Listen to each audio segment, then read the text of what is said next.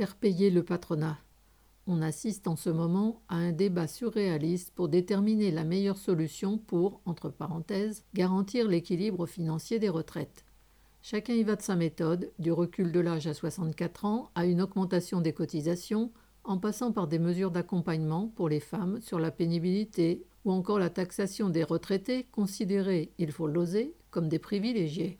Aucun des principaux responsables politiques ou syndicaux n'avance l'idée simple et évidente de faire payer ceux qui ont profité pendant des dizaines d'années du travail de salariés qui ont dû se serrer la ceinture tout au long de leur vie. Ceux qui devraient payer sont ceux qui ont usé et démoli parfois de façon irrémédiable la santé des salariés, et même avant 50 ans. C'est au patronat, aux capitalistes, à la grande bourgeoisie qui se sont enrichis de façon indécente de payer pour leur assurer le droit de vivre en touchant en fait de retraite un salaire décent. Du côté des capitalistes, les milliards coulent à flot. La crise se développe, et bien les gouvernements courent au secours des plus riches et leur déversent des aides par centaines de milliards, pendant que les conditions de vie de l'ensemble du monde du travail ne cessent de se détériorer. C'est pour la garantie des profits, gaspillés ensuite dans la spéculation, que les conditions de vie au travail ou en dehors du travail se détériorent sans cesse.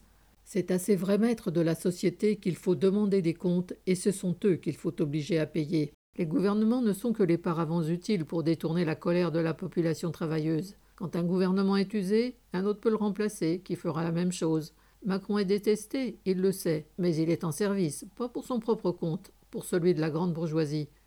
Les choses sont présentées comme si les caisses de retraite étaient abondées aussi bien par le patronat que par les salariés, avec une part patronale des cotisations et une part salariale. En réalité, l'une comme l'autre sont prélevées sur une richesse créée par le travail des salariés alors ce sont bien eux qui ainsi alimentent intégralement les caisses de retraite.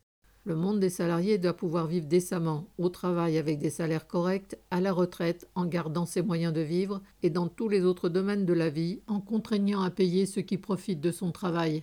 Si ceux-ci ne l'acceptent pas, qu'ils s'en aillent.